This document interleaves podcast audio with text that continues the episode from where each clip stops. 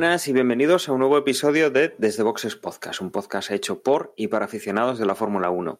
En esta ocasión vamos a hablar del último Gran Premio de la temporada de este 2020, el Gran Premio eh, de Abu Dhabi que se ha disputado en el circuito de Jazz Marina y que con esto, como digo, finaliza la temporada 2020, una temporada atípica en la cual pues hemos tenido un inicio eh, retrasado por el tema del coronavirus, eh, hemos tenido circuitos que no habíamos tenido en Fórmula 1 en, ocasiones anteriores, hemos recuperado circuitos también que llevaban mucho tiempo fuera de la Fórmula 1 e incluso hemos visto los mismos circuitos en varias ocasiones y hasta cambiando el trazado típico. Pues bien, finaliza la temporada y lo que vamos a hacer hoy es comentar un par de noticias, hablar de, esa, de esta carrera y para ello tengo a mis compañeros. Muy buenas, Emma. Hola a todos, ¿qué tal? ¿Cómo estamos? Y ahí expectantes, ¿no? Para, para llegar a las vacaciones. También tenemos a Juan. Muy buenas, Juan. Hola a todos. Dani, se te olvidó decir que también esta temporada hemos escuchado de nuevo a un V12 rugir en un circuito. Sí, efectivamente. Hemos, hemos vuelto a tener no, un, un, V12. que no. Bueno, un V10. Es un, es un V10. El de esa época es un V10.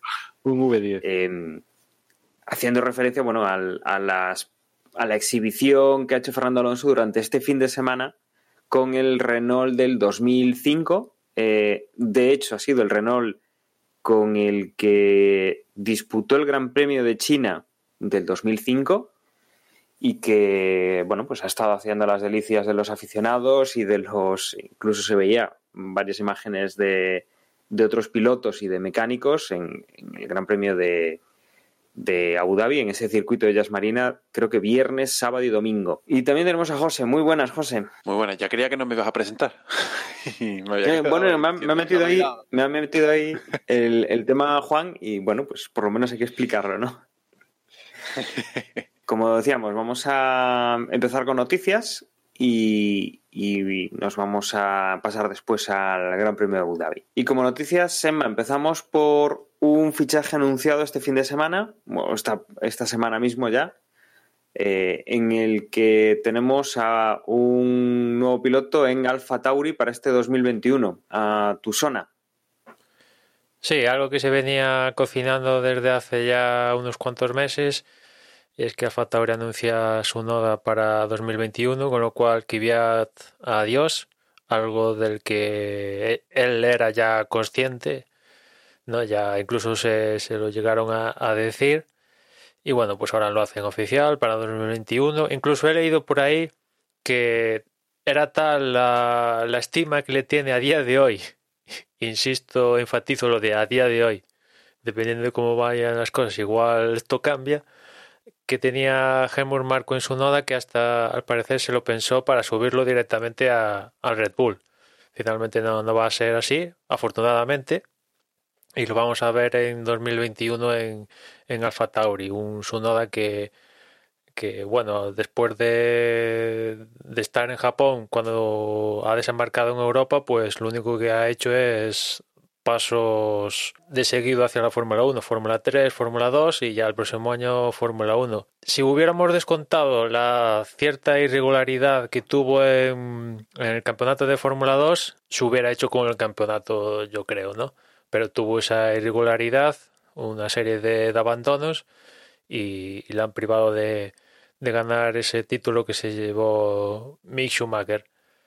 Pero las la, la proporción de, de, futuro son, buenas. Ahora ya hay que contar con presión, de que dependiendo cómo vayas tú, bueno, lo típico de Red Bull, ¿no? Que año a año, etcétera, etcétera.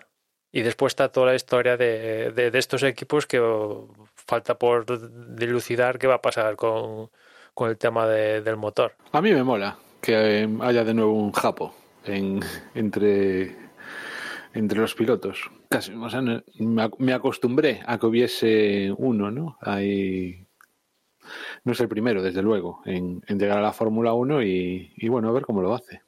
Es muy jovencito, ¿no? También, bueno, obviamente. Pero estoy viendo una foto de él y es que tiene una cara de niño, ¿verdad? No sé, es como... Me da la sensación de, que ni siquiera está formado como hombre, por, no sé, por, por la constitución que tiene. Obviamente es una apreciación muy sui generis. ¿eh? Y lo que no me atrevo a decir es si será bueno o mal piloto, porque como os he comentado varias veces, pues realmente yo la F2 ha sido anecdótico lo que la he seguido, así que para los que sepáis, hacer ese tipo de pronóstico, si está bien al cambio, si no, y si será cuestión de esperar algo bueno de él o no. Yo me pasa como Juan, no lo conozco, no lo he seguido, porque las categorías inferiores no la, no la, suelo, no la suelo seguir. Em, pero por otra parte era una noticia esperada, nos sorprende. De hecho, el propio Kvyat ya lo confirmó eh, en su rajada post carrera en, en Abu Dhabi. Y nada, se confirma su noda y se confirma algo que creo que es una noticia que esperamos hace ya años, que Kvyat no sigue en, no sigue en Fórmula 1 en este caso, pero bueno, sobre todo que no sigue en, bajo el organigrama de, de Red Bull Toro Rosso, después de subidas, bajadas y, la, la mm, falta de... No, sé cómo decirlo, pero bueno, de todos los mareos que le han, que le han hecho, la falta de, de, decencia que han tenido con él, pues finalmente ya, ya está fuera. Pero te digo una cosa, si el próximo año le dicen, ¿quieres volver? Capaz que vuelve. Vuelve, vuelve, vuelve. No aprende, ¿eh? Bueno, él ha dicho que él ha dicho que quiere un año de vacaciones, pero vamos, verás tú. Lo, he dicho un montón de veces y lo sigo manteniendo. Ha demostrado una falta total y absoluta de amor propio. Eh, si le dicen que vuelva como piloto probador, volverá. O sea, que no. no se sabe, es muy pronto, imagino, ¿no? No se sabe absolutamente nada de, qué va a hacer de aquí a. Él ha dicho que, se va a tomar un año sabático. Que no, no, se plantea otra categoría o yo qué sé, pasarse a la. Eh, lo diré, al campeonato eléctrico, al. ¿Cómo es? Al. Al Race. Fórmula E. es? La Fórmula E o algo de eso. No, no ha dicho nada, ¿no? Bueno, lo que decía José, unas vacaciones, pero yo qué sé, es que tampoco es. No sé, no. es que a mí, a mí cuando, cuando, cuando Rosberg eh, se retiró, pues sí que me lo creo, ¿no? Que se quería tomar unas vacaciones, pero que Kvyat diga que se quiere tomar unas vacaciones suena no tengo nada. No sé si me explico. A ver, suenan las dos cosas. Yo me lo creo. Por una parte, está claro que no tiene nada. O sea, aunque él quisiese seguir, no tiene ofertas y no, y no hay nadie ahora mismo dispuesto a darle un volante. Por lo tanto, se va a tomar ese año sabático obligado. Pero luego él dice que está muy cansado y muy saturado de toda la presión del entorno Red Bull y eso me lo creo totalmente. Eh, ya, pero quiero decir, fuera, yo ya no me planteo dentro de la Fórmula 1, eh, digo fuera de la Fórmula 1. Pero es que a estas alturas de año ya, ya, ya están todos los asientos más o menos cerrados, ya incluso hay algunos campeonatos como por ejemplo la Fórmula E que están en disposición de empezar la, la próxima temporada. Eh, él si hubiera quizás, no sé, igual lo ha perdido, pero contado con apoyo ruso, pero el apoyo ruso ya ahí tienes a, a otros candidatos para, para ese dinero que próximamente seguramente opten a estar en Fórmula 1 en los próximos años, con lo cual pues si igual le cae como llegó a tener ser piloto de, de simulador en Ferrari cuando eh, se salió de la, otra ocasión, pues igual se le aparece algo, ¿no? Pero esos puestos a día de hoy, pues ya está cogido, porque, por ejemplo, Calum Ilot va a ser el piloto de, de, esto de, de test de, Ferrari, en Mercedes pues ya te, sigue Van Dorn y, ¿para qué? Eh, en Red Bull sigue el eterno Buemi, eh, o sea, si quiere estar un equipo interesante, porque los, el resto de equipos de simulador es que ni tan siquiera tienen, quizás. Con lo cual, pues es que. Y a estas alturas de, de año, si, si, si esto dijeran, bueno, en agosto ya no contamos contigo, pues igual ahí hubiera podido tener, no sé, alguna oportunidad, pero ya finalizando ya estamos para que, también es cierto que él esto lo sabe, o sea, esto se ha hecho oficial hoy, pero esto se sabe desde, desde, hace bastante, ¿no? Y se hubiera podido mover fichas, ¿no? Pero ya estamos a finales de año igualmente, no tan a finales de 2020, pero ya está todo, ya está todo, todo casi que atado. Siempre podrá en el futuro, oye, pensar en la resistencia, ¿por qué no? Ahora que la resistencia en los próximos años yo creo que tiene una proyección bastante interesante con toda esta nueva categoría que, se va a formalizar en los próximos años y la llegada de, grandes pesos pesados de, de como, como constructores que van a necesitar pilotos a cholón. Pues nada, esto iremos viendo en los próximos meses si, salta alguna noticia y, además, bueno, en 2021 conoceremos a Tusona, el nuevo piloto de, Alfa Tauri. Por otro lado, también un tema importante para otro equipo, en el equipo McLaren anuncian una, una importante inversión. Recordemos que, bueno, en los últimos años hemos estado hablando muchas veces de esa carencia de patrocinadores o esa eh, poca eh, esa poca empresa que se compraban pues eh, anuncios en, los coches de, McLaren. Y en este caso pues lo que va a ocurrir es que una firma MSP Sports Capital se va a hacer con el 15% que parece ser que será hasta el 33% en, en 2022 de lo que es la, escudería de, McLaren de, bueno, eh, no sé más si es, justo la escudería o la división de, entera de McLaren. Sí, es más bien McLaren Racing que engloba, bueno, Fórmula 1, lo que tienen que indicar, la parte de competición, ¿no? Por así decirlo. La verdad que es un poco mm. complicado de, de, entender porque ahí está McLaren dentro de McLaren y es un poco complicado de entender. Pero sí, básicamente reduciéndolo es que McLaren sigue necesitando pasta dinero, billetes y bueno, pues ha llegado, han conseguido esta nueva inversión a cambio de ceder una cantidad de, de, poder, en este caso en, en, McLaren Racing. No, no pierden el control porque McLaren Group sigue teniendo, sigue siendo el, el mayoritario dentro de McLaren Racing. Como veis, es un poco difícil de entender si no estáis metidos en cómo está montado McLaren y sus subdivisiones y demás. Pero vamos, yo reduciría eso, que sigue necesitando dinero y ya como contamos, tenían pensado em, deshacerse de su sede para después alquilarla, consiguieron el...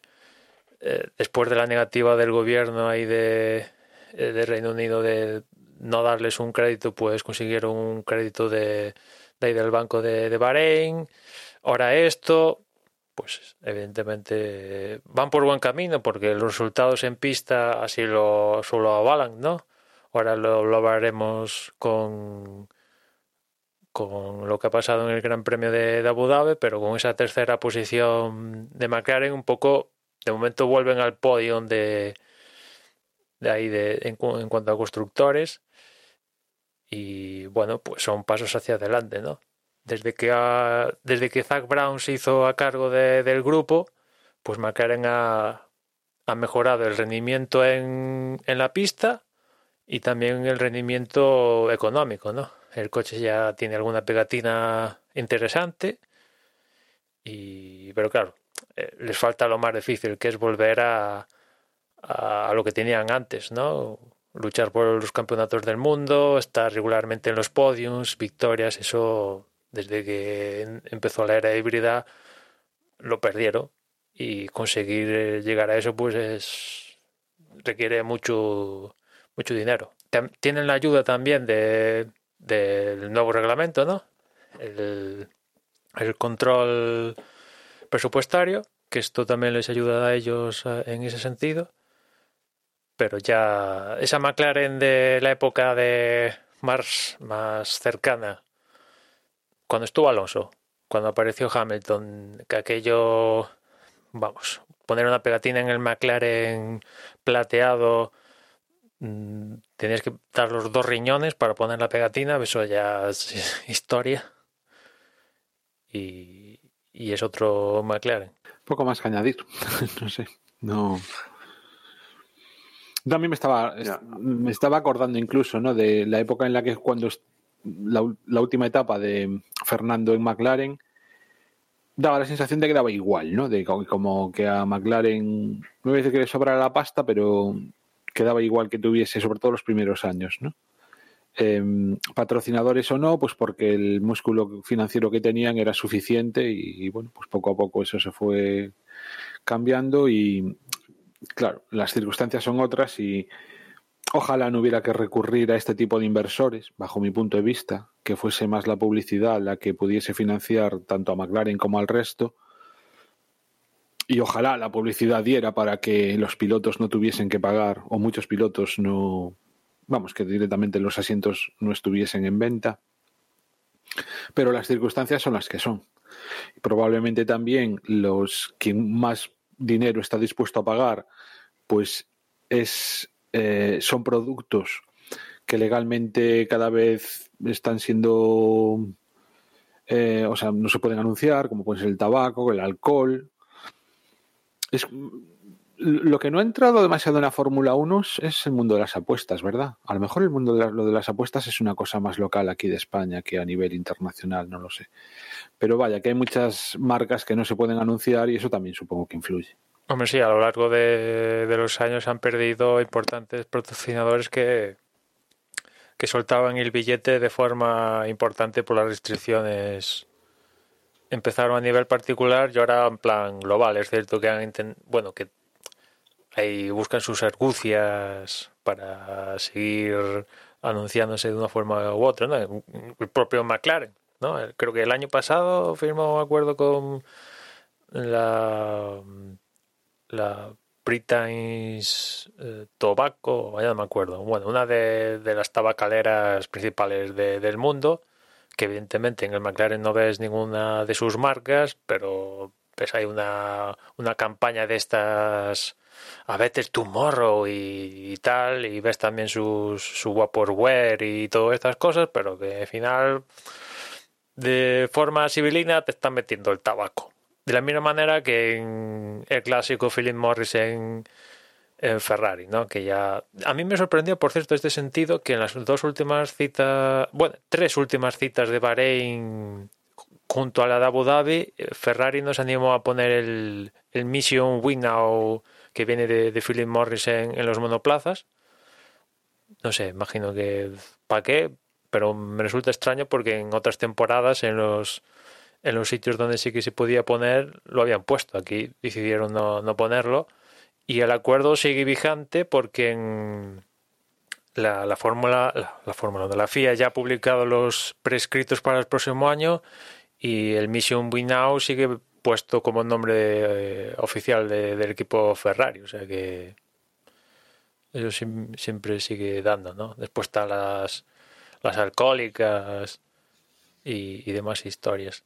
Por cierto que mm, no sé si os acordáis cuando hablamos de Williams y todo esto, cuánto podía valer Williams o, si alguien quería comprar un equipo.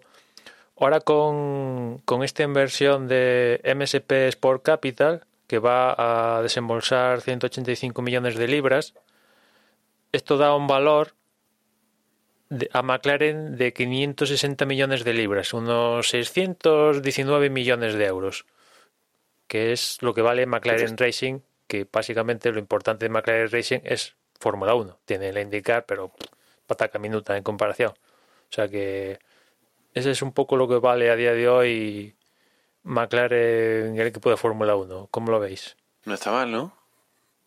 Me, me, me sigue cogiendo sin sueltos, pero te, te, mandamos un bizum, José. A, a, a mí ah, me parece poco. Me, me, parece poco para, para un equipo campeón del mundo histórico y normalmente no, pero, esperaba pero no más de mil millones de valoración, una cosa así, ¿no? No una salvajada, evidentemente. Realmente la... Pero realmente, eh, pocas empresas hay valoradas en más de mil millones y en el mundo del motor de competición me aventuraría a decir que ninguna. Es decir, más de 500 millones ya me parece mucho para, para hablando de Fórmula 1 especialmente y en general en competición. Em, em, o sea, es una valoración bastante, bastante importante. Al final es lo que decíamos eh, cuando, cuando lo de Williams. Si hay algún tipo de regulación eh, que, que, el, mm, comercie con las licencias de los equipos, estás limitando eh, este tipo de operaciones. Posiblemente em, una, o sea, una, normativa en, ese aspecto hubiese impedido una inversión de más de 100 millones en McLaren si, eh, si una licencia de Fórmula 1 costase de por sí 100 millones. No sé si me estoy explicando. Es decir, en este caso es está claro que es una empresa que no está interesada en crear un equipo desde cero. Pero si tú puedes crear un equipo nuevo por 100 millones, ¿a santo de qué vas a comprar uno existente por 150? Pues al final eh, no deja de ser una, una pega a, a, las inversiones en los equipos. Y bueno, veo positivo de que eh, McLaren haya conseguido esta inversión, a pesar de que pueda tener su parte negativa, porque no dejan de perder parte del control del equipo.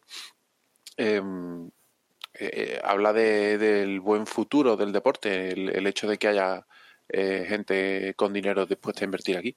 Bueno, cuando ah. hacías esos números, entiendo que te referías a, hacerlo de cero, porque obviamente la diferencia está en, la marca.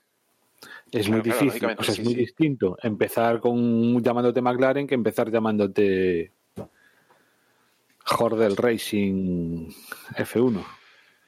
Sí, sí, no, no, eh, totalmente. Y eso de momento en los videojuegos se puede hacer casi gratis. el, caso de McLaren es, una, es un grupo inversor que creo que si no se le presentase esta oportunidad no entraría y ya está. No es decir que haya alguien que quiera formar un equipo y decida comprar uno ya existente en vez de, en vez de crear un equipo de cero. Son casos totalmente distintos. Pero sí, er, era un ejemplo tonto con números redondos que no sé siquiera mm, cuáles eran los números reales con los que se estaba trabajando. A ver qué marca pone este inversor, ¿no? Porque imagino que MSP, aparte de hacerse con un porcentaje de tal, pues querrá poner, no sé, alguna marca que ahora mismo no sé que forma parte de su catálogo, pero igual alguna marca vemos en el McLaren que derive de, de, esta inversión de MSP Sports Capital, que yo creo que sería lo más normal, porque si no, ¿para qué compras? Te gastas 185 millones de libras Sí, para que tener tal, pues, si un futuro viene alguien más grande y te compra y bla, bla, bla, y beneficios a largo plazo, tal, pero bueno, si por el camino puedes poner una marca que controlas en un escaparate como la Fórmula 1, pues oye, está bien.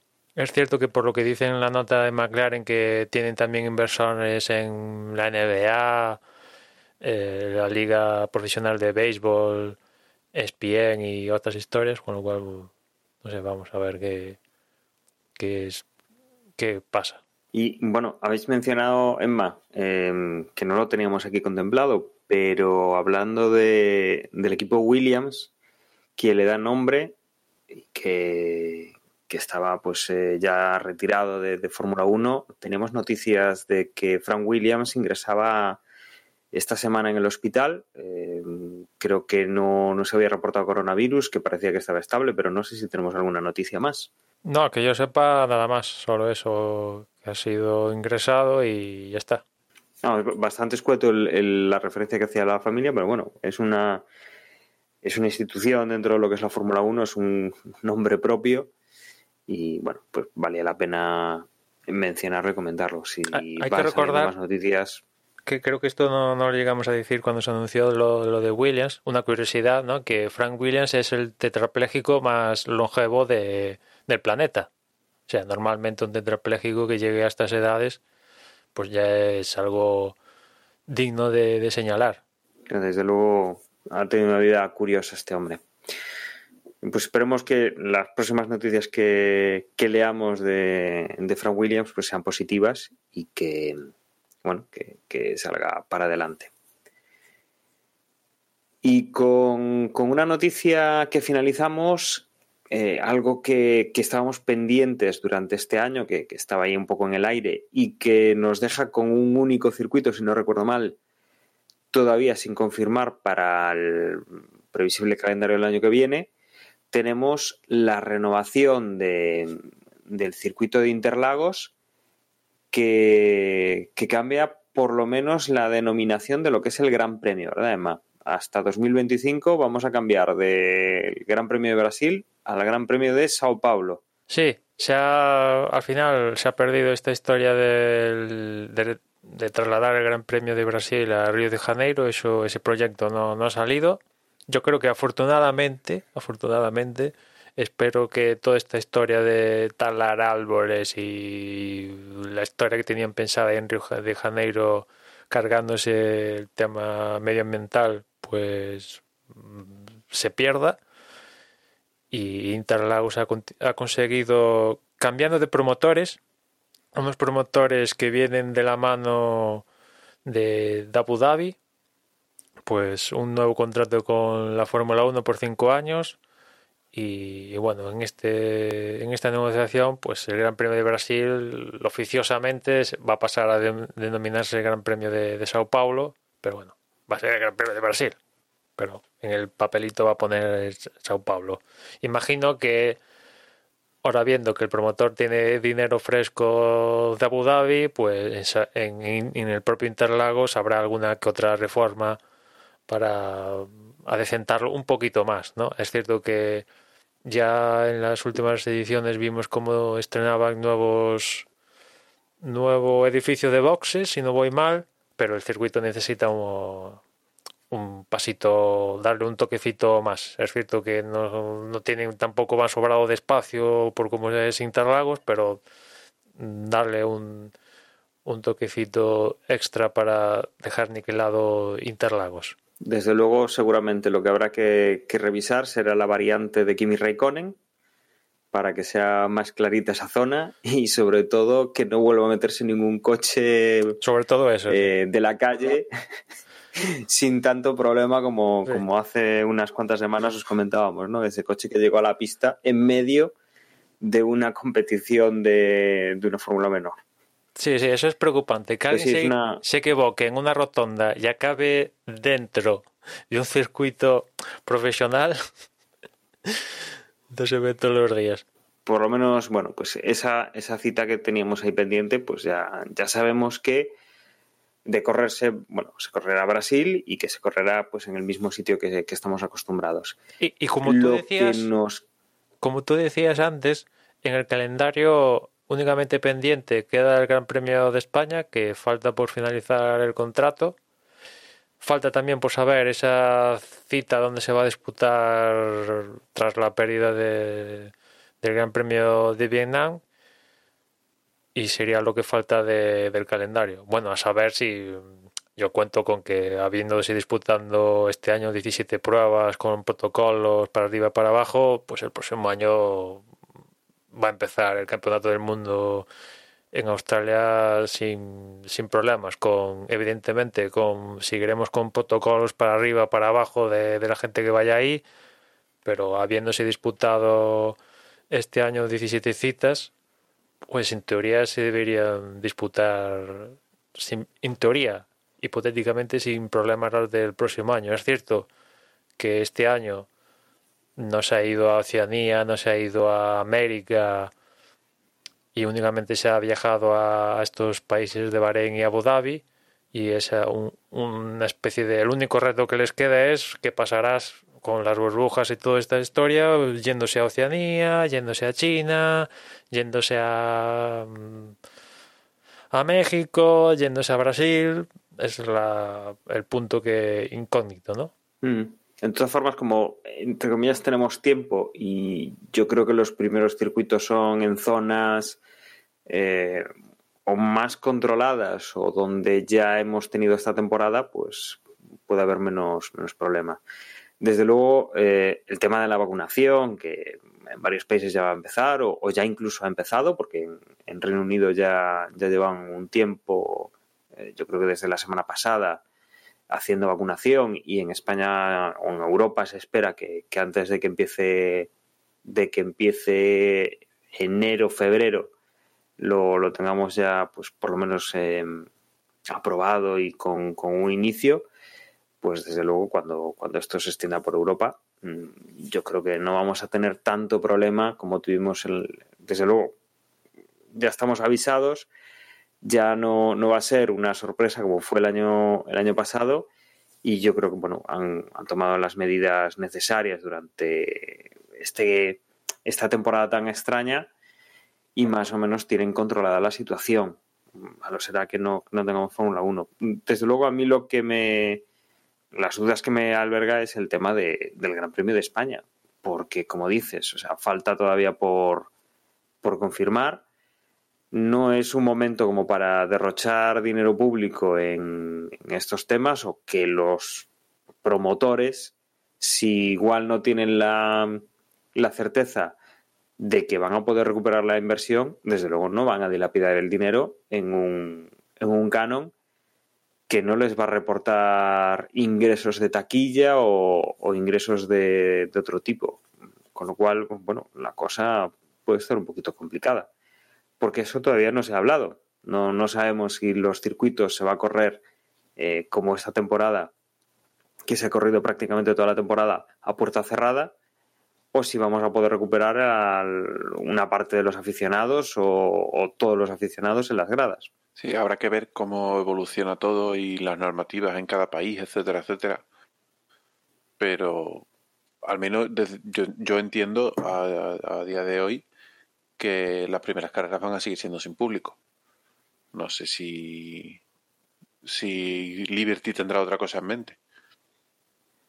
Hombre, yo creo que al final va a depender de, Liberty lo que quiera, vamos, pero los países son los que ponen las medidas. Sí, sí, eso iba a decir que dependerá de cada de cada zona independientemente, pero los promotores y la propia Fórmula 1 quieren que haya público puede haber público a distancia, como hemos estado viendo, por ejemplo, aquí en estadios de fútbol y tal, o montarse como tal, pero tiene que haber tiene que haber público porque si no hay público no hay dinero. Y si no hay dinero esto es una bola de nieve. Los promotores pues van a decir que no pagan el cano porque no tienen pasta para pagarlo.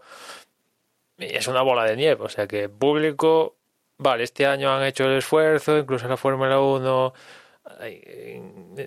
pues ha rebajado los cánones, en algunos casos hasta la propia Fórmula 1 ha pagado, como en el caso de Silverstone, para que albergue otra cita. Imagino que también, por ejemplo, aquí para el Gran Premio de España, al haberse incluido en esta temporada, pues igual hacen un apaño para que paguen un canon o igual el que tenían sin subida o paguen menos, un poquito menos, una rebaja, una cosa así. Eh, pero vamos, el público yo creo que va a volver. Tiene que volver. Si quieren que haya dinero, tiene que haber público. Ya como se lo monten con, pues es lo que decía, que en una grada que cabe en 3.000, pues quepa 1.500. O yo qué sé. Reducciones de aforo. Pero público lo va a haber, yo creo. Pero evidentemente dependerá de cada zona, porque no es lo mismo aquí, yo qué sé. España que igual en China. Vamos a ver, eso de que tiene que volver, mm, o sea, si estamos cerrando otro tipo de negocios y estamos llevando a la, a la ruina a, muchos sectores, simplemente por un tema de salud, la F1 no debería ser especial en ese sentido. Entonces, eh, eso de que tiene que volver el público, yo creo que ya muchos estados están haciendo bastante con dejarles mm, correr en tal y como está la cosa. Entonces, o sea, yo de verdad, o sea, el hecho de que haya público o no haya público dependerá desde luego de, cada país, dependerá de las circunstancias de cada país, de, muchas circunstancias, de, cómo esté la cosa en ese momento, de la capacidad de poder eh, atender un, una, bueno, yo qué sé, pues, o sea, quiero decir, no creo que se haga un, un específico por la Fórmula 1 o no debería hacerse. Si, por ejemplo, no se admite público en el fútbol, no entiendo por qué se debería admitir en la Fórmula 1, por ejemplo, ¿no? Entonces, yo eso lo, lo, pongo en, entre, en dudas, ¿no? Otra cosa, además entiendo que la Fórmula 1 realmente, si este año, por ejemplo, se ha corrido, no ha sido por el público, sino por las televisiones. Supongo que los, el principal beneficio, o sea, realmente el dinero de donde viene es de la televisión. Otra cosa es que los propios circuitos, para poder financiar ese canon, sí que necesita el público. Eso sí que lo entiendo perfectamente. Y no solo el público a lo mejor, sino todo, toda la economía que genera el Gran Premio alrededor, ¿no? De hoteles, de bueno, otro tipo de otro tipo de ingresos que de alguna manera a una ciudad le, le haga que les resulte eh, factible o le, o le resulte, ¿cómo se dice?, rentable el organizar un gran premio. Entonces, ahí lo que sí que entiendo es que la Fórmula 1, llegado a ese punto, lo que debería es facilitar las cosas, como muy probablemente ha hecho este año, no cobrar el canon, yo qué sé, a lo mejor hay que, hay que rebajar los ingresos y quedarse única y exclusivamente con la televisión. Pero, mm, vaya, o sea, yo de verdad, lo del público, a mí me encantará que se pueda volver, pues porque es muy distinto, es, o sea, el público siempre es el, en cualquier deporte, casi diría que en cualquier espectáculo, el público es, es, es parte de ese propio espectáculo, ¿no? Todos recordamos, por ejemplo, determinados, yo qué sé, yo lo tengo grabado, a veces hasta se hacen pesados, eh, poniendo imágenes del público. No sé si os acordáis los grandes premios de México, que llegó un momento en que ya era un poco excesivo, ¿no? La cantidad de, de reacciones que ponen del público. Es decir, el público está, o sea, ojalá pueda llegar, pero vamos, vamos a poner los pies en el suelo, que la cosa es muy seria, ¿eh? Y, y, Pero si sea, este año hubo público. Hay países donde, donde no van a tener cena de Navidad. Que aquí nos parece tal, o sea, es decir, la Fórmula 1, que sí, que para unos cuantos es muy importante, pero la Fórmula 1 tiene la importancia que tiene. No tiene más que cualquier otro deporte. Ya este año hubo público y ya este año se hicieron excepciones a la Fórmula 1. Hay países que tenían cuarentenas de 15 días y para la Fórmula 1 no hubo, no hubo problema. Sí, sí, pero no hagas reglas generales. O sea, puntualmente, en determinados eh, tal, o sea, pues a lo mejor, ¿entiendes? O sea, desde luego, si tú pones, yo qué sé, un, un, espectador de cada 10 o un espectador de cada 20, no lo sé cuál, cuál es el porcentaje de tal, no da como para pagar el canon en circunstancias normales. Entonces, Dependerá, ya digo, de la circunstancia, del momento, del país, de, de, muchas cosas.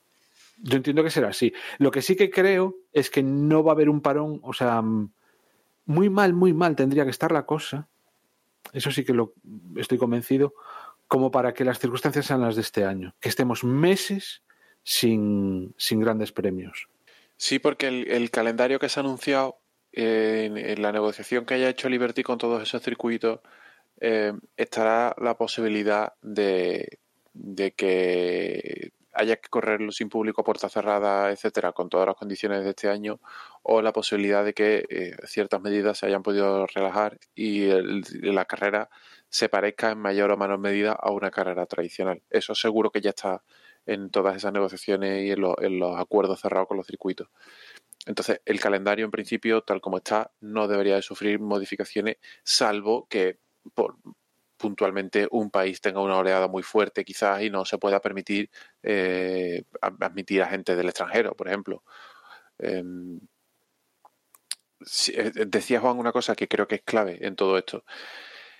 La Fórmula 1 es un deporte en el que el, el 99% de los espectadores que lo vemos por televisión no vemos, no vemos o no notamos si hay público o no hay público. El espectáculo es exactamente el mismo visto por televisión y no afecta. El hecho de que no haya público en el circuito no afecta al rendimiento de los coches, no afecta al rendimiento de los pilotos, no afecta al espectáculo que se consume por televisión, que es la mayoría. Entonces, eh, creo que Liberty, y entiendo que por ahí van los tiros de, hacia dónde está llevando el negocio, tiene que cerrar los acuerdos con los promotores de los circuitos de forma que pagando canon y pagando todo lo que haya que pagar, simplemente los derechos televisivos ya compensen al organizador. Y, lo que pueda sacar de una venta de entradas sea un plus a mayores. De esa forma se va a asegurar que, que, todo, que todo el mundo quiera participar de este circo. Porque si te pasa como le pasó al circuito de Zambor este año, em, es un circuito que depende 100% de, de, la venta de entradas, porque está puesto eh, para público fan de Verstappen en una zona, en, en un momento eh, histórico de la Fórmula 1 muy puntual en el que van a exprimir a todos los fans eh, holandeses, digamos. Eh, si no pueden llenar el circuito, a ellos no les salen las cuentas. Es legítimo, desde luego. Eh, aquí vivimos algo muy parecido con la explosión de Alonso, pero, pero al final corres el riesgo de que si pasa cualquier cosa y no puedes meter al público en el circuito, eh, económicamente es una ruina. Entonces, quiero creer que por ahí van los tiros. Sí, desde luego, tal y como funciona la Fórmula 1 a día de hoy, a día de hoy, pues es, bueno, es problemático, ¿no? En los cánones, el, el tema de, de, estos circuitos, como dice José, en el cual pues explota una, una determinada racha de tiempo en la cual se produce, pues eso, el fenómeno de un piloto una, de un país determinado y bueno, pues habrá que, habrá que ver cómo, cómo evoluciona la temporada 2021, la pandemia y todo eso, ¿no? Pendientes estaremos pues de esa confirmación de quién ocupa el, el lugar de Vietnam y sobre todo eh, qué ocurre con el Gran Premio de España, que como decimos es un momento económicamente complicado, sanitariamente complicado y que, que, desde luego con las renovaciones que ha habido de año en año, que no suele ser lo habitual de, del circuito de Cataluña, mm, para este año pues va a estar complicado. Lo que sí que tenemos son circuitos, Portimao, por ejemplo, que ha entrado este año, que, ya han demostrado, han tenido la oportunidad de demostrar y seguramente si sale España, no descartemos que, que entre Portimao en su lugar, sigue siendo la, en la península ibérica y más o menos pues la zona de influencia pues la tiene una zona similar, digámoslo así, porque obviamente hay una diferencia, no sé si serán unos mil kilómetros de, de distancia, pero viene siendo en, en los dos mismos países, por decirlo así, que puedo coger. Y en Francia, como tenía el circuito, pues ya queda, queda esa parte solucionada. Entonces, bueno, veremos a ver qué es lo que nos depara el, las próximas noticias sobre, sobre el calendario del año que viene. Y si os parece, nos metemos con el Gran Premio de Abu Dhabi, con el circuito de Jazz Marina. Y Emma, vamos a lo que pasa en clasificación, que yo creo que aquí va a ser lo, más interesante. Sí, sí, aquí decir que, había pilotos con sanción. Leclerc era uno de ellos que arrastraba tres posiciones de sanción por lo que pasó en, la primera vuelta de, de Gran Premio de Sakir. Después también penalizaron por estrenar nuevos elementos de la unidad de potencia Pérez y Magnussen. Con lo cual, ahora que comentaré la clasificación, tenerlo esto en cuenta. En la Q1, pues los habituales, Latifi, Fittipaldi, Russell, que ha, que ha comentado que ha sido más difícil volver a Williams que, que cuando subió a Mercedes. Ahí un poco normal, ¿no? Volver a peor siempre es un poco más, más chunguillo, que era mejor. Magnussen y, y también Kimi se quedaron en, en la Q1. En la Q2 se quedaron Pérez, que como ya os decía, de hecho ni marcó, ni marcó tiempo en la Q2 por el tema de, estrenar elementos de, de, su, unidad de potencia, que yo imagino que pasó a la Q2 quizás para, no lo he mirado, pero imagino que para quedar por delante de, de Magnussen y, y, no salir 20 y salir 19 por ganar un puesto únicamente, ¿no? Y salir quizás en la parte en la parte limpia. También se quedó Giovinazzi, Vettel, Ricardo y Ocon. Con lo cual en la Q3 pasaron décimo fue Gasly, noveno Leclerc, pero recordad que Leclerc iba a penalizar por, por esto de, que pasó en Sakir, octavo Stroll, séptimo Kvyat, sexto Carlos Sainz, quinto Albon, cuarto Norris, tercero Hamilton, segundo Bottas y primero Verstappen, que les ha robado la pole a los Mercedes aquí en, en Campo Santo de, de, Mercedes. La verdad que a mí, de lo que ha pasado este fin de semana, lo que más me ha sorprendido es el dominio de, de Red Bull por parte de, de Verstappen este, este fin de semana, empezando por la clasificación. Lo que me da un poquito, entre comillas, de esperanza, aunque tampoco es que esté dando saltos de alegría para el próximo año. Ver cómo Red Bull se lleva el Gran Premio de forma facilona como os decía, en prácticamente el, la casa de Mercedes que estaban que han dominado este Gran Premio en los últimos ya no sé ni cuántos años, ya he perdido la cuenta, pues cierta esperanza de cara al próximo año sí que he tenido. Y después también es cierto que a Hamilton se le ha visto un poco fondón, derivado de los efectos de, de la enfermedad.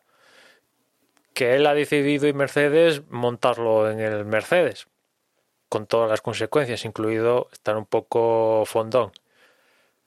Pero sí que se le ha visto las cosas como son, que no, no tenía ese, pues no sé, no sé cómo decirlo, ese, ese, pues esas ganas de conquistar todo, por muy conquistado que esté todo, querer más. Quizá una, una decisión, mm, bueno, no, no sabemos lo que hay ahí, ¿no? Pero que a nosotros, pues visto lo visto, nos habría interesado mucho más ver a Russell nuevamente con el Mercedes y, y, seguramente a Mercedes le tendría que haber interesado así a, con los pocos datos que tenemos, ¿no? Como, como aficionados, no sé, se me ocurre que Mercedes pudiera tener la opción de darle descanso a Hamilton, que no tenía ninguna necesidad de, correr este Gran Premio, que se ve que no estaba, pues eh, quizá en su mejor momento después de haber pasado la enfermedad, y que pues Russell pues, podían haber sacado más información de un piloto que tienen ahí y testarlo de otra manera para, para ver un poco cómo está. ¿no? La verdad es que nos habría interesado muchísimo eh, ver a Russell montado, montado en el Mercedes. Y después también un apunte para Mercedes, que por un lado yo creo que no, no lo he mirado, pero Abu Dhabi es, debe ser una de las pocas excepciones donde no han mejorado sus tiempos con respecto a los del año pasado. De hecho, se han quedado a, a poco más de más de medio segundo del tiempo que, que, marcaron aquí en Abu Dhabi, con lo cual deben ser de los que más han perdido con respecto al, al año pasado. Y, y, comentaban en Mercedes que para este Gran Premio la propia Mercedes y todos los que montan motores Mercedes llevaban un tenían una pérdida de rendimiento por el tema del MGUK, están acaban con una preocupación derivada de lo que pasó a Sergio Pérez en, en, el Gran Premio de Bahrein, lo que le pasó a, a Russell en los libres de, Abu Dhabi. Y para aquí, para este Gran Premio, decidieron no arriesgar y limitar un poquito el, el poder del MJK. Ellos decían que estaban perdiendo una décima, una cosa así, que no es mucho. No debería influir a la postre en el resultado de, del fin de semana pero había esta pérdida de, rendimiento por parte de los Mercedes en general, que después se agravó por el desenlace de, de, Sergio Pérez en la carrera, que por lo que he leído también le falló al MGUK, al igual que, que pasó en el Gran Premio de Bahrein. O sea que Mercedes acaba con una doble preocupación si lo que pasó ganando Red Bull es una preocupación y después el tema del, de, estos problemas de última hora del MGUK de fiabilidad. Y con todo esto, pues nos plantamos en la carrera el, domingo, una carrera que, a priori tenía ese interés de ver pues el, estado de forma de, de Hamilton, el, el qué podía hacer Verstappen y que en su salida la verdad es que nos dejaba muy poca, poca cosa que comentar, con la salida perfecta de Verstappen, con los dos Mercedes tirando detrás sin cambio en esas posiciones. La verdad es que auguraba en las primeras vueltas pues que, que no íbamos a tener mucho, mucho problema en ver el mismo, la misma formación al acabar la carrera que estábamos viendo justo al principio. Por detrás de, de estos tres pilotos, pues Albon se colocaba bien, no parecía tampoco que tuviese demasiado problema y yo creo que la parte interesante de la carrera, una vez eh, pasados los Mercedes y los Red Bull, lo que venía por detrás. Teníamos a Mercedes, a, perdón, a, Renault, a McLaren y al equipo Racing Point peleando por esa tercera posición del, del campeonato de, constructores y además eran los pilotos, digamos, que, que estaban en esa buena forma y en esas posiciones como para poder pelear y darnos algo de espectáculo. En la vuelta 9 se producía una de las cosas que ha marcado la carrera, sobre todo en cuanto a justo lo que comentaba, ¿no? Ese, esa tercera posición del campeonato de constructores, ya que Sergio Pérez tenía un problema con, con el coche y lo dejaba en una zona complicada del circuito en cuanto a que no tenían una escapatoria del lado del que quedó el coche como para, para sacarlo de, ahí. Empezábamos con un virtual safety car mientras evaluaban un poco por dónde sacarlo los, los comisarios y como se veía que no eran capaces de sacarlo sin demasiado problema, eh, tuvieron que, que, sacar ya realmente el, el, coche de seguridad. Esto, claro, en la vuelta 9, pues produce un problemas en las estrategias de algunos pilotos, otros aprovecharon para, para entrar en el Virtual Safety Car y otros ya se encontraron con un safety car de verdad. Ya hay diferencia de, de, de, tiempo que se pierde entre uno y otro. Y bueno, a partir de, de, este safety car y de este abandono, pues ya teníamos un rival menos en esa lucha por el tercer puesto del campeonato y sobre todo esa lucha con, con los puntos ya por debajo de, digamos, de lo que es el podium. Bueno, a partir de aquí, pues eh, tampoco había demasiado cambio en las primeras posiciones, lo que es el, el, podio todavía no había cambiado.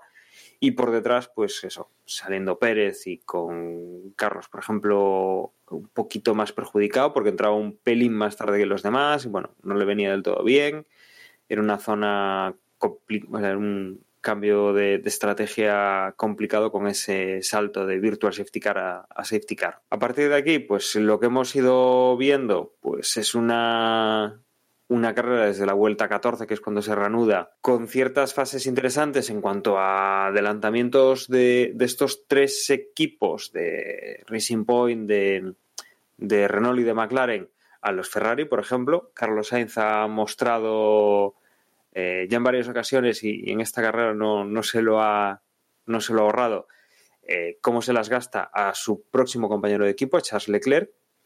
Eh, lo adelantaba sin, sin, demasiados problemas, también adelantaba a Sebastián Vettel. A partir de ahí, bueno, pues iban, iban pasándole también otros, otros pilotos a estos dos coches que la verdad es que Ferrari, luego hablaremos de, luego hablaremos de ello, eh, presenta una, una temporada desastrosa en cuanto a resultados y en cuanto a los puntos conseguidos al, al, final del año. Una vez que hemos llegado, pues eso, a la fase intermedia de la carrera, hemos tenido una carrera bastante monótona, desde luego yo creo que de las menos entretenidas de este año y que hasta la vuelta, hasta que faltaban unas 15 vueltas, pues no hemos, no hemos vuelto a tener así una, una parte interesante con, con los últimos cambios eh, que nos dejaban, pues, por ejemplo, a Ricciardo, que, que en ese momento iba quinto, había estirado demasiado su, su, parada, que perdía posiciones, lo adelantaban los, los dos McLaren, tanto Norris como, como Sainz, y que a partir de aquí, pues, las cosas estaban ya relativamente eh, sentenciadas, y teníamos finalmente pues a Verstappen llegando en primera posición, bastante cómodo el, piloto holandés. Eh, en sus últimas vueltas conseguía hacer eh, vuelta rápida, lo cual le habría dado eh, carrera, eh, la carrera, la, la, pole y la vuelta rápida. Si no fuese porque por detrás Ricciardo al final, en el último giro, pues también marcaba vuelta rápida y se lo, se lo quitaba. En segunda posición entraba Bottas, seguido de Hamilton en tercera posición.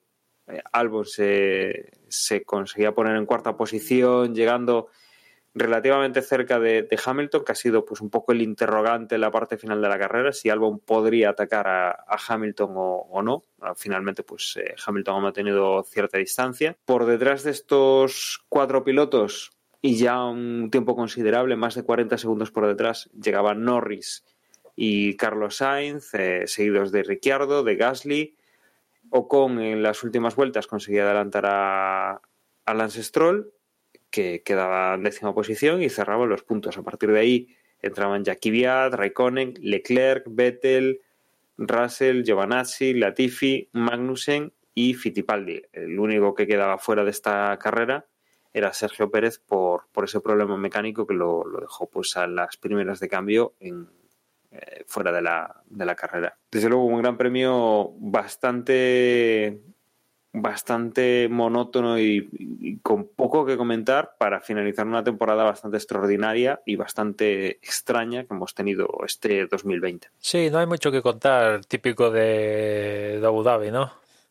Uh, de hecho, Ricardo ha vuelto a decir que igual era buena idea buscar un trazado alternativo dentro de las configuraciones que ofrece Abu Dhabi, que en su momento en las primeras carreras se, dijo, eh, pero con la aparición del DRS eso quedó un poco en la sombra y, y quizás sí que sería bueno explorar trazados alternativos de Abu Dhabi, pero no sé. También un poco yo creo que lo que pase en pista en, en Abu Dhabi situándose como última prueba del calendario depende de, de, cómo llegue el campeonato a, esa fecha, ¿no? Con ya con los títulos definidos y, bueno, si te quieres contentar por a ver quién queda tercero, cuarto, quinto, sexto en los respectivos, pues, pues vale. Pero no había mucho que, que rascar, pero aún así, por comentar a mí, quería destacar a Albon, que yo creo que al margen de los podios que ha conseguido esta temporada, quizás diría que este ha sido el, el fin de semana en global más allá de, la carrera, eh, quizás el mejor de, la temporada, cuando igual el mercado ya está vendido y igual no continúa en, Red Bull, ¿no? Pero lo cierto es que en esta posición es donde habría que, esperar a, a, Albon, ¿no? Yo no me espero que esté ganando ni por delante de Verstappen, pero al menos sí inmediatamente seguido a continuación de, de Verstappen y los Mercedes y si es posible dándole la vara a algún Mercedes. En este caso era intento darle la vara a última hora a Hamilton, no, no pudo ser. También es cierto que como comenté antes, quizás Hamilton estaba un poco sufriendo los efectos post COVID y estaba fondón, pero bueno, él decidió correr y, es lo que hay. Y bueno, pues Albon acaba con con la nota esperada para ese para el piloto que pilota ese Red Bull. Ahora que, que le vaya a valer para continuar el próximo año, pues no tengo ni ni idea. Yo ya he comentado aquí que yo pondría a Pérez, pero bueno, veremos qué pasa. En Red Bull dicen que, que la decisión llegará antes de, de Navidad. Después también comentaría a McLaren que han demostrado en este Gran Premio porque son la tercera escudería del año. La verdad que me sorprendió que acabaran tan alto en, en, Abu Dhabi, a tenor, por ejemplo, de lo que pasó el año pasado, donde ahí Carlos consiguió la sexta posición en el campeonato de, de pilotos el año pasado, ahí en la, la, última de cambio y sufriendo ahí lo indeseable para conseguir ese puntillo que le hacía falta para ser sexto. Y en cambio aquí, pues claramente los McLaren estaban en el tercer escalón después del, de los Red Bull y, y los Mercedes. Tuvieron desaparecidos los, los Racing Point. Uno es Troll porque no, no da para más en esta carrera al menos. Y Pérez me quedé con las ganas de, de si hubiera podido completar otra, otra recuperación como las que vimos en, en Portugal en, en Shakir y en una que otra carrera que ahora no me acuerdo, que también recuperó, pues a ver si hubiera podido también recuperar en, en Abu Dhabi. Y por lo demás vimos algún adelantamiento ahí a los Ferrari que dieron pena, como viene siendo habitual este año y no sé, poco más tengo que, que comentar de, esta carrera típica de, Abu Dhabi. Sí, o sea, la carrera es aburrida Mira, es que no me había dado cuenta, pero eh, generalmente cuando comentamos la carrera muchas veces tengo delante el gráfico en el que se indican bueno, la clasificación final y cómo ha ido las paradas, ¿no? Para saber en qué vuelta y todo esto. Más o menos viendo ese gráfico medio recuerdas la carrera. Y yo creo que es el gráfico más aburrido de toda la temporada, pero con diferencia.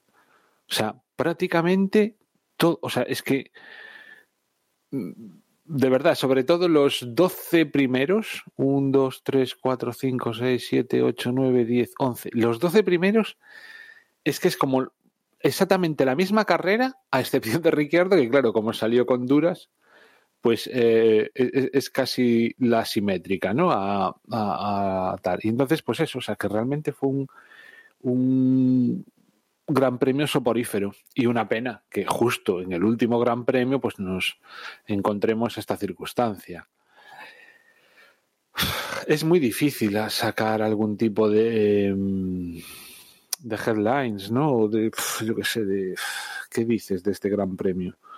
Pues sí, lo que has dicho, que McLaren muy bien, que mm, si acaso lo, más controvertido sea la posible sanción a Carlos Sainz.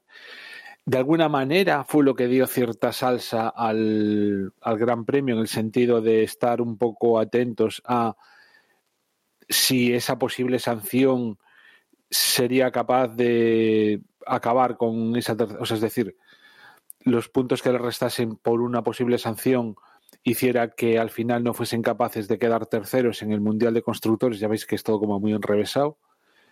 Mm, pero que es que encima el propio Stroll se encargó de esa intriga también matarla por el pésimo gran premio que hizo. Stroll es, es, un... Vamos a ver, yo... Mmm, no es tan malo o ha ido aprendiendo un poquito, con respecto a los primeros años, no es tan malo como la gente que le tiene tanta pía como yo personalmente se la tengo. En alguna ocasión hemos dicho, realmente sí que ha tenido a lo largo de la temporada alguna actuación acertada, pero yo creo que las buenas actuaciones casi, casi, casi siempre se las encuentra. O los buenos resultados, ¿no? Y cuando realmente debería el tío poner un poco más de su parte para pelear por cosas que realmente le importan a la, pues en este caso a, la escudería, pues vemos que, que, no da picón bola, o sea, al, revés, o sea, le iban adelantando. Ya no es que el tío fuese capaz de acercarse a los puntos o obtener más puntos, ya, ya no digo acercarse a los manglares, sino ir obteniendo algunos puntos más, sino que al final acabaron, hasta Ocon, que anda tú también la temporada de Ocon, la, la, triste temporada ¿no? que ha tenido, pues acabó adelantándole y entonces, pues, pues nada. Y también eso, o sea, que, que al final, en la última carrera, Raikkonen haya sido capaz de quedar por delante de los dos Ferrari, dice bien poco en función de esa escudería y, no sé, despedida de pilotos, o sea, a ver qué ocurre la, la, la, temporada que viene, ¿no? A ver cómo les va, pues, a los que dejan su escudería, Carlos Sainz, Ricciardo, Vettel, o sea, hay bastantes movimientos, a ver cómo les va cada uno en, la nueva y, y qué punto y final más sosa y non, ¿no?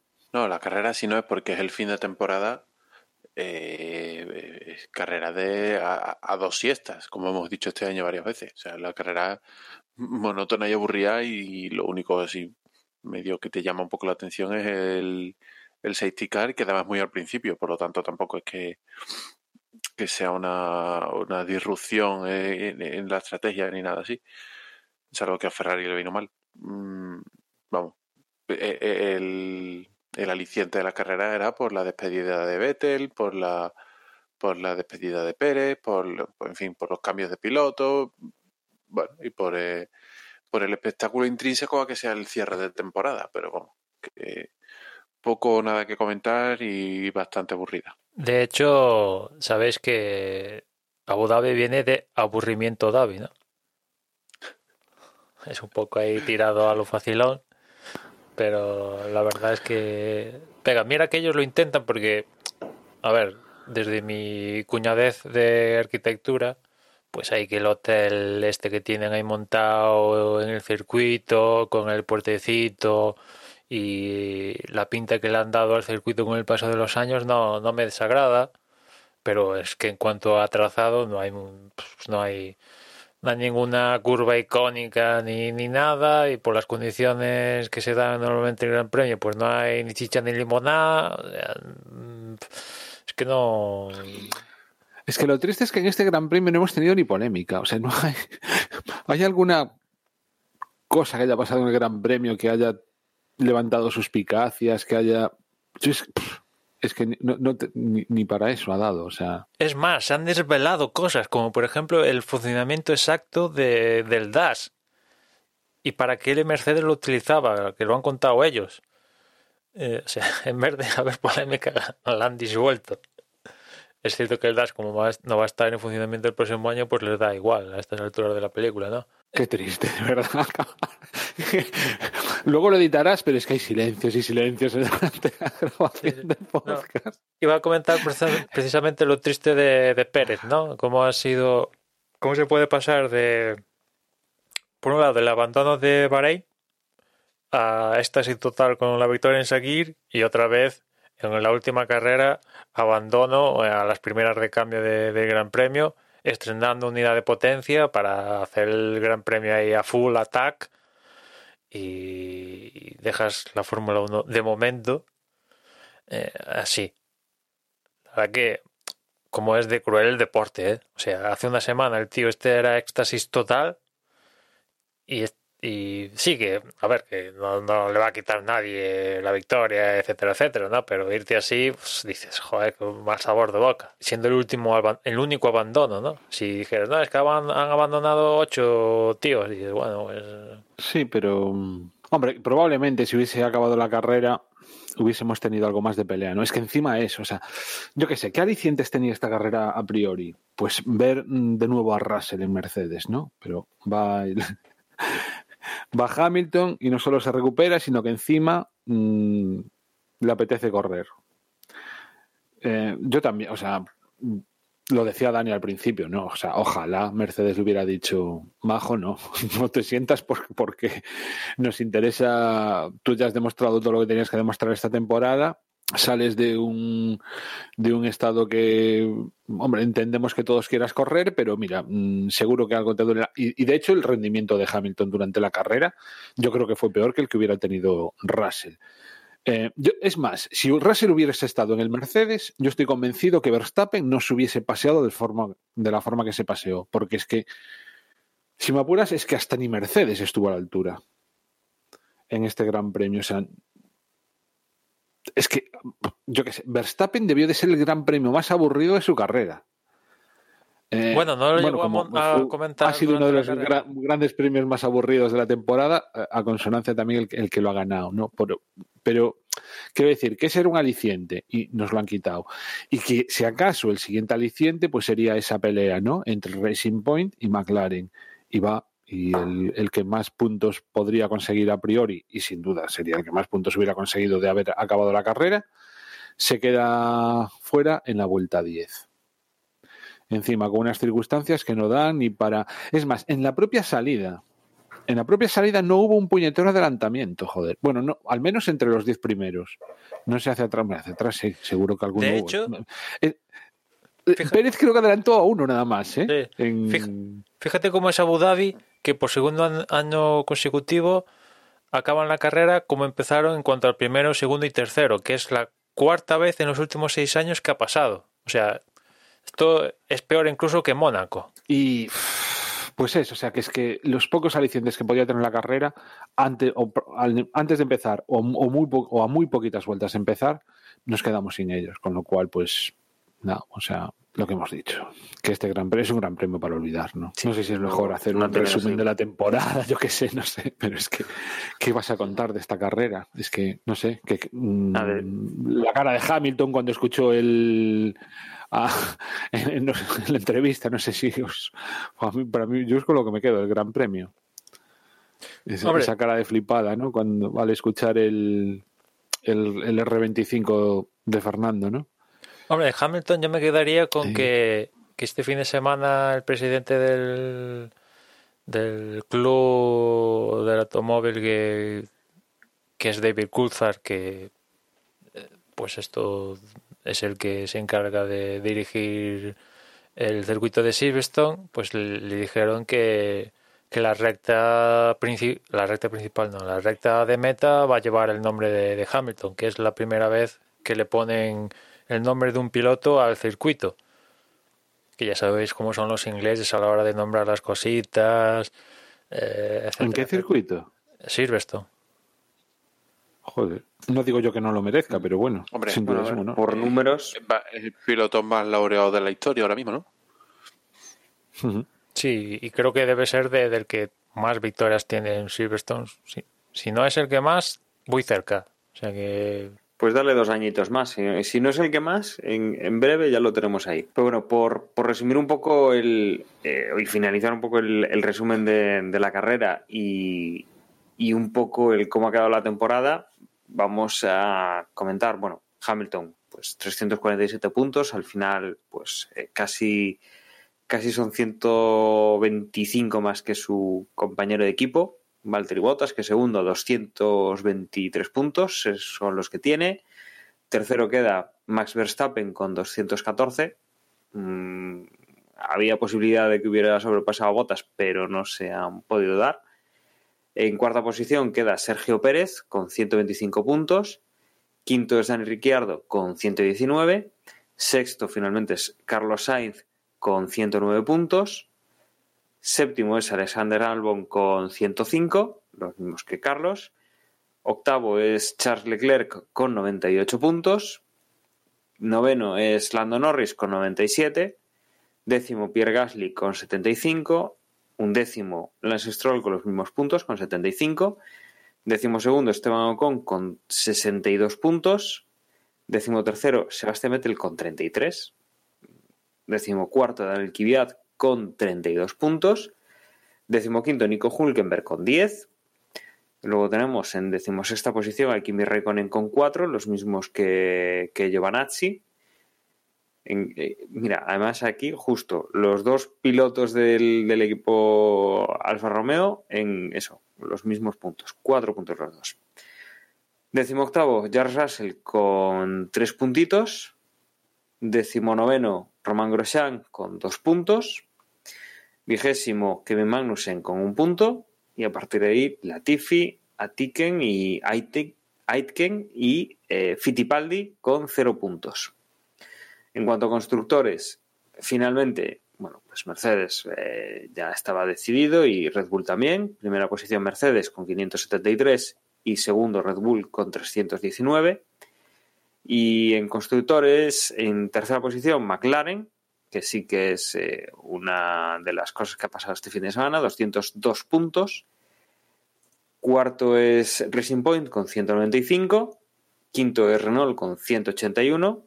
Más abajo está Ferrari en sexta posición con 131 puntos.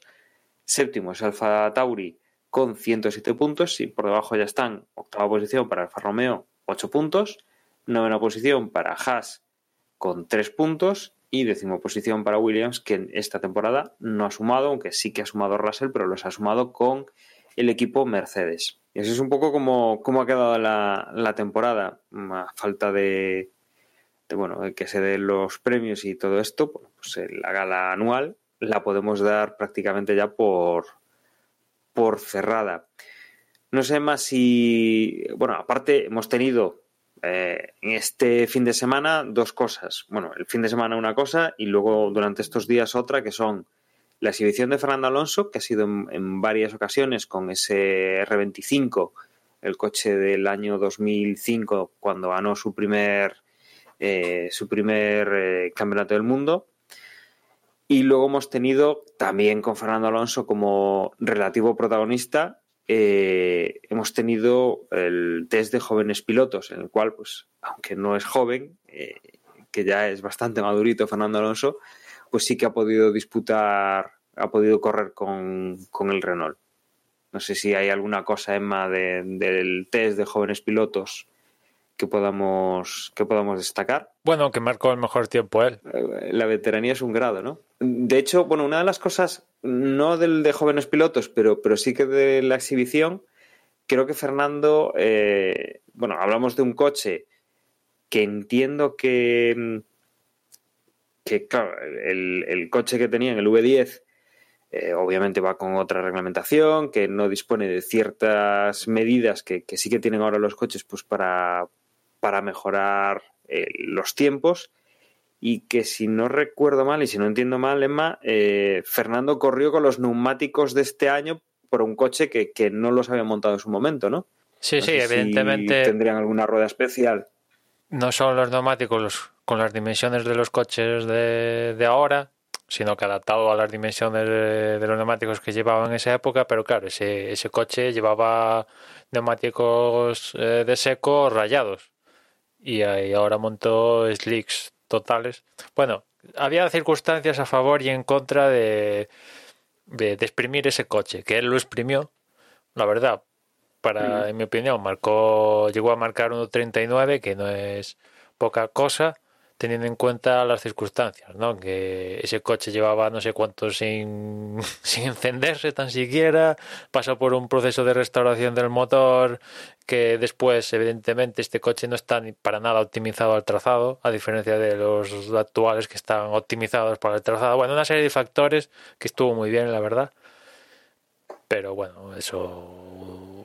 Una prueba. Que se, se acercó bastante se acercó bastante a los tiempos de los Renault de los Renault modernos, salvando, como decíamos, ¿no? los, los pros y los contras que tenía utilizar este tipo de coche con esos neumáticos y con, con bueno con todo el proceso que ha tenido, ¿no? Ah, sí, sí, se acercó, se acercó, pero bueno, ya nos metemos en una, una disyuntiva de coches de diferentes generaciones, cargas de combustible y demás historias, pero bueno, los coches de este año son más, más, no pues mucho, quizás, pero más rápidos que eso sube V10 y, y quizás en algún punto del trazado o en según qué circunstancias uno u otro podría destacar sobre, sobre el otro, ¿no?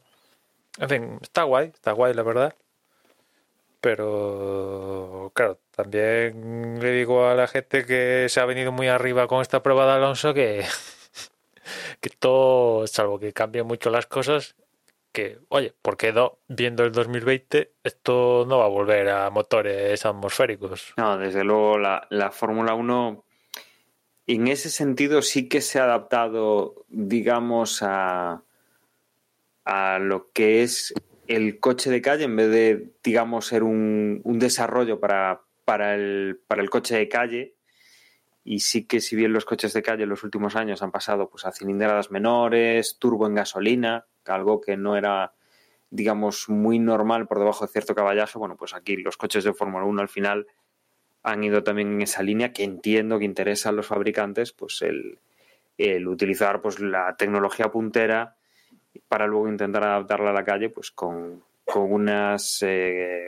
unas medidas distintas y unas, unas formas de fabricar un motor más acordes a, los nuevos tiempos. ¿no? Desde luego, lo del sonido ha sido algo que durante todo el fin de semana se ha hablado, que, la gente se giraba para, verlo pasar, esa imagen que comentábamos antes, ¿no? De, Hamilton mientras lo están entrevistando, se oye cómo pasa el coche Fernando por la recta y, que se gira y que suspira y que con aires de, de nostalgia, pues eh, recuerda pues esos, esos V10 que tantas alegrías nos han dado en el pasado.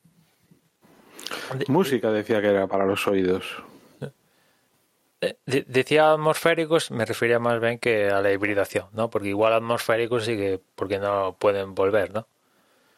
Pero era más por el tema de, la hibridación, me refería a eso. Sí, sí, sí, pero bueno, al, al, final también, también va en la misma línea, Emma. O sea, al final nos hemos pasado a motores pequeños con turbo y, en los últimos años, pues eso, le hemos metido un turbo también con, bueno, entre comillas, un turbo eléctrico, eh, que no es realmente un turbo, ¿no? Pero un, un pequeño motor auxiliar eléctrico a los, a los coches de calle y que desde luego pues eh, es lo que se está viendo en la calle y es lo que la Fórmula 1 digamos que está un poco desarrollando, ayudando a desarrollar marcas como Renault, eh, como Mercedes y que ahora mismo pues están en, en plena electrificación de, de, los coches de calle por, por eso. Diría que incluso está más cerca ver el biturbo que, que la salida de, del turbo. Pero desde luego animo a, a la Fórmula 1 a que, a que siga un poco el mismo patrón que están haciendo el ASO y el IMSA, porque, joder, eh, prácticamente este año el, el WEC eh, estaba muerto. De hecho, yo llegué incluso a pensar a que iba a desaparecer como un campeonato del mundo viéndola poco, pues pocos incluso efectivos en pista que ha llegado a ver en las últimas citas. Y bueno, pues con el nuevo cambio de reglas, la nueva categoría que van a poder participar eh, tanto aquí con el WE como en el IMSA, que ha animado a sumarse al carro a, a los que ya estaban anunciados Toyota, Aston Martin y alguno que otro por ahí que ahora no, no caigo, pero bueno, se ha sumado al carro esta semana ayer Porsche, Audi también ha dicho que está ahí pensando en, en, meterse. Ostras, mm, yo diría al Fórmula 1, no sé cómo lo hacen en, en, el ASO esta gente, pero hacer lo que hace esta gente porque atrae a, a constructores. Sí, sí, al final los rumores son en la Fórmula 1, pero las noticias en el WEC.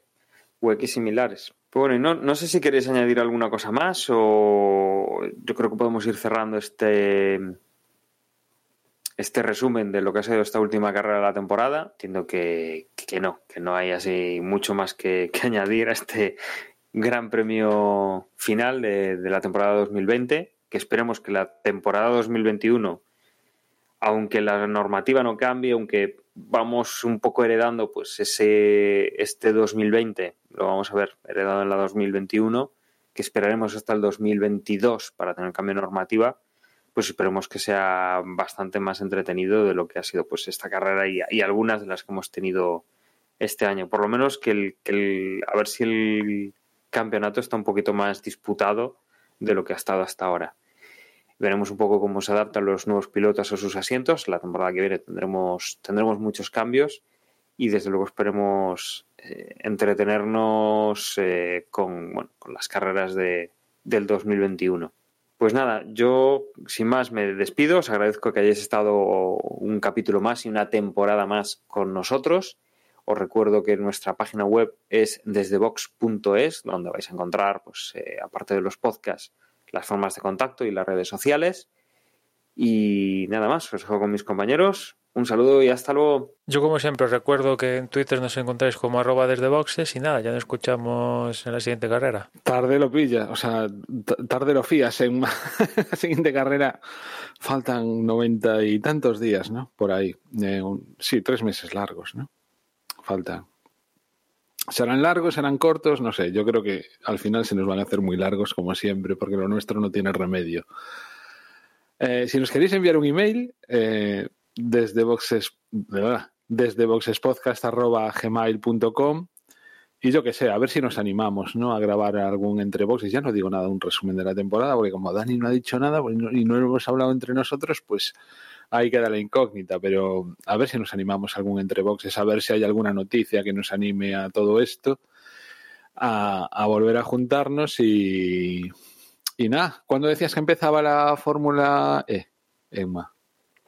Ahora en enero. Pues bueno, tampoco falta mucho.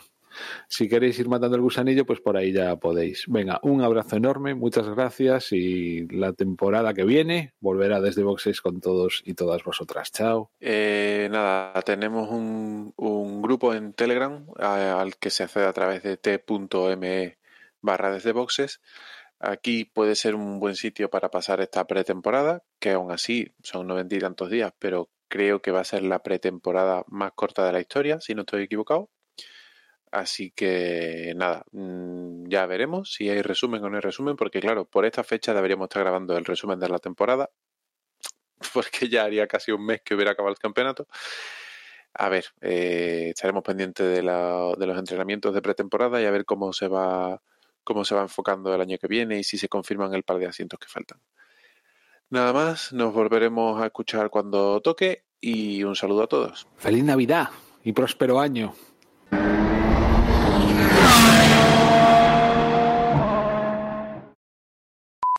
Eso sí, el, el, momento en el que la de Juan se mueve es cuando bosteza. que hace rato Joder, que es hora de dormir. Anda que no he bostezado en este. Buah.